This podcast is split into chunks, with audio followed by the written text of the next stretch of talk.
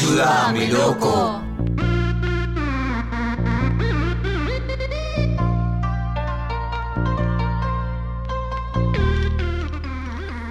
Y ahora sí, rapidito, rapidito, para mi derecha. Eh, no, ha llegado nuestra amiguísima Ro Priegue del Gato y la Caja, por supuesto, aplausos.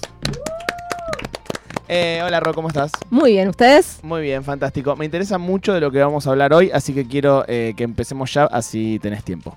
Empecemos ya. Junio de 1994, una de las imágenes más tristes de la historia argentina. ¿Saben de cuál estoy hablando? Me cortaron las piernas. Me cortaron las piernas. ¿Qué le habían encontrado a Maradona en ese momento? ¿Alguno sabe? Eh, pseudoefedrina. Efedrina en sangre, un estimulante para que sea, eh, nada, para rendir mejor en el deporte, ¿no? Pero la historia del doping no empieza con Maradona, no empieza en el 94, no empieza tampoco en el fútbol.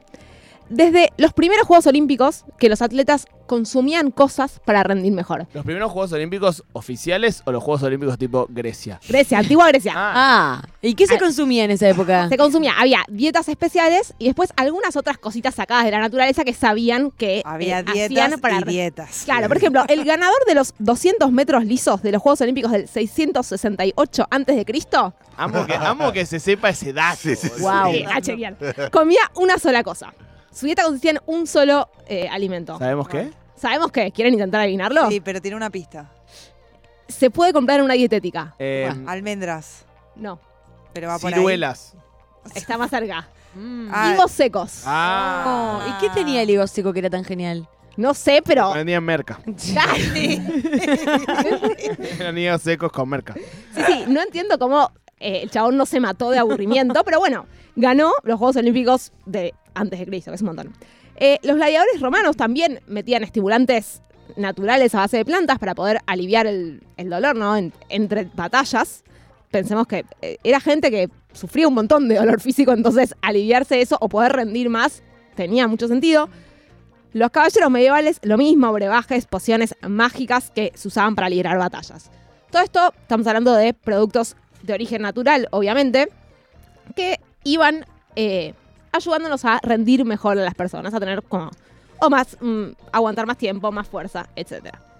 Todo esto se fue diversificando y en algún momento apareció también el desarrollo de cositas químicas o de cositas artificiales, ¿no? Y que nos hacían, que nos ayudaran a rendir mejor. Claro, porque hasta ahí ponerle, no sé, comés higos secos hoy y no te da el doping. Claro, hoy no, No, te, seguro claro. no te da el doping por higos secos. No sé, eh, habría que probar con alguno. Pero habría que ver si no, si no funciona. Por ahí es- es una buena cosa que no detecta No, el doping. Lo que estaría bueno eh, averiguar es como qué tienen los higos secos que al Sí. tipo le, le dieran más energía, ¿no? Como que capaz es un alimento rico en alguna cosa. Seguro es algún alcaloide de la pindonga y eso es lo que hacía. Eh, pero lo Doping loco- positivo alcaloide de la, La pindonga. pindonga. Exactamente. Tenés Pongo- muy bajos los alcaloides de la Sí. pindonga, amiga. Eh, lo loco es que rendir mejor hoy en día, a veces es muy poquito lo mejor que necesitas rendir para que la diferencia sea entre ganaste una medalla de oro en un juego olímpico y nunca nadie jamás se va a acordar de tu nombre. Es dramático, pero son Horrible. milisegundos Son por ahí en dos una higos. carrera. Son Sí. dos higos. Dos higos, literal. A dos higos de la historia. Entonces, claro, entonces, eh, todos los deportistas empezaron a consumir bastantes cosas para poder rendir mejor en sus entrenamientos y en las, competici- en las competiciones. Recién en 1967 se prohíben algunas sustancias y aparece el, eh, la idea de dosaje de doping, o sea, de testear a los atletas para ver si habían o no consumido algo que no debieran. ¿Saben- ¿Se imaginan por qué aparece esto? Eh, ¿Qué fecha estamos? 1967. Porque Bueno. hubo un loco O sea, que- antes de ayer. Eh, Guerra Fría, imagino yo. Eh, voy a tirar eh, Guerra Fría, eh, rusos y yanquis falopeando atletas a ver quién ganaba más medalla de oro en los Juegos Olímpicos. Bien, podría ser, pero no, o por lo menos lo que se sabe es que se murió un chabón en el Tour de France, un ciclista. Tour de France, nada, tenés que aguantar un montón de tiempo andando en bicicleta rápido y la quedó ahí, ¿Año, más o menos? 1967, Ah. ahí. Ok. Y no era el primero. Fue esa muerte fue la que dijo, "Che, se están muriendo atletas sin parar. Quizás tenemos que tomar un poquito de conciencia y no dejar no hacer cualquier cosa en pos de rendir mejor." Che, los atletas son gente también. Claro. Hay algo muy loco que eh, leí que hay un estudio que supuestamente de una persona que supuestamente le preguntó a muchos atletas qué preferirían si tuvieran una droga que los hace rendir mucho mejor que lo que rinden ahora y que no se detecta por ningún tipo de doping.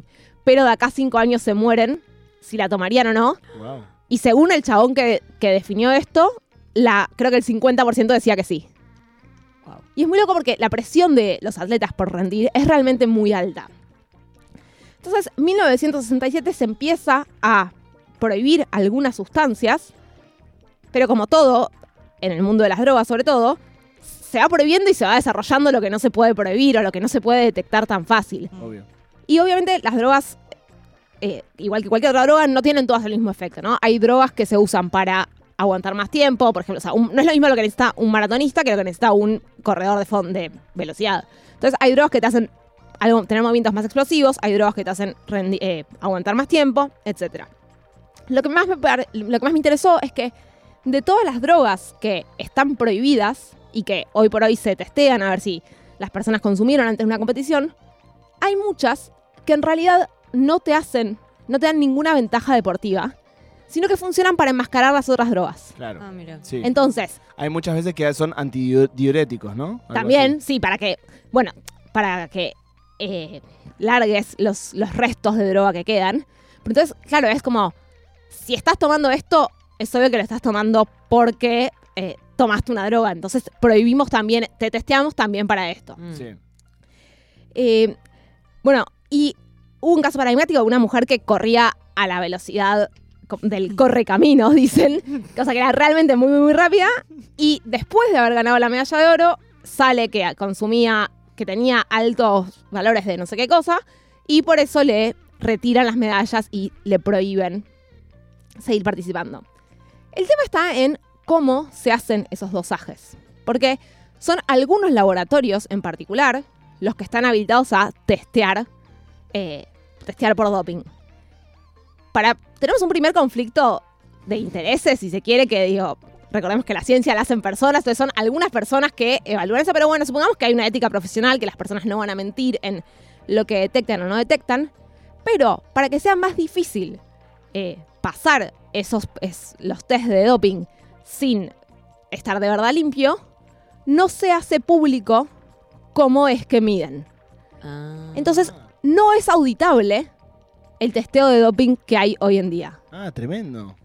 Es gravísimo porque, para empezar, no se sabe, o sea, sí se sabe más o menos eh, en qué se basan las mediciones, pero no se sabe si están adecuadas a la mejor evidencia disponible o no, porque no sabemos eh, bien el procedimiento concreto o cuándo es que te, dice- te decretan positivo o negativo. Mm. Entonces hay ahí como toda una cosa de entender mejor cómo es, no para eh, ganarle al testeo del doping, pero sí para saber como, che, si me da positivo y me eliminas de una competencia, y yo digo que en realidad no había consumido eso, ¿cómo, cómo hacemos esa prueba de verdad? Recuerdo el tenista Mariano Puerta, argentino, Sí. que, eh, bueno, él le salió el doping y se quejó mucho, no sé qué, y dijo por muchos años que eh, se había tomado, había ido a un café y se había tomado el fondito como de un vaso que le había dejado no sé quién, como que to- tomó agua y que ese vaso tenía unas gotas de ta ta ta,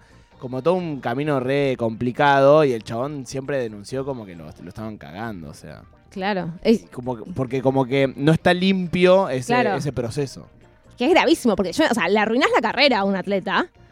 eh, y también hay casos que son como un poquito más ambiguos, porque los deportistas pueden pedir ciertas exenciones, como porque, no sé, el- los inhaladores para personas asmáticas, si consumís en exceso, básicamente te hacen abrir más los pulmones, entonces te entra más oxígeno y vas a rendir mejor. Pero claro, es como, che, yo si no inhalo esto me muero. Claro. O sea, Claro. entonces hay algunos casos de personas a las que les detectaron como dosis muy altas de eso, que es como, che, no te tiraste los puffs que necesitas para respirar, metiste un par de más. Pero bueno, es... Hay algo interesante que está pasando ahora en Estados Unidos, sobre todo, que es, eh, por ejemplo, en la NBA, en, en varias de- de- ligas de, de- de diferentes deportes en Estados Unidos, pero la NBA es la más importante, están sacando de las listas de doping, por ejemplo, el THC. Sí, justo hoy leía que en realidad lo sacan de la lista de doping para cuando termina el receso.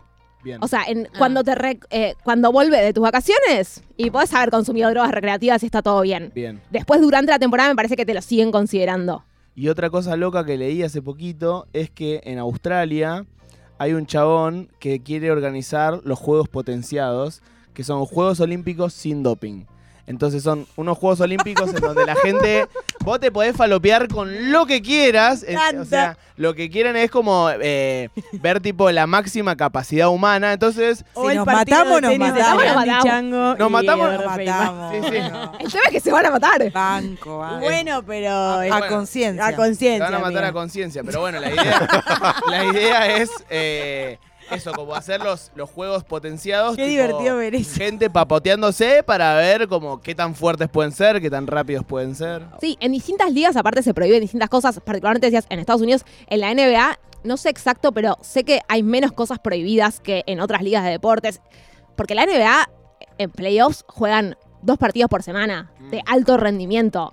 Sin papotearte un poquito no podés hacer eso. No, pues claro. Eh, y sin- sospecho, no lo llegué a buscar, pero probablemente en hockey sobre hielo también, porque el hockey sobre hielo es medio un vale todo, se pueden Mm. pegar eh, y no hay problema, entonces quizás también tienen como más libertad en qué No, consumen. Y hay un componente social muy interesante a analizar, que es que, por ejemplo, en la Argentina, eh, a los jugadores de fútbol que les sale doping positivo de cocaína, los dejan sin jugar al fútbol durante meses. Claro. Entonces a un tipo que supuestamente tiene, podría no tenerlo, pero supongamos que tiene un consumo problemático de cocaína, lo estás dejando sin su actividad principal, que es el deporte, su trabajo, digo, lo estás marginando y es totalmente como contra...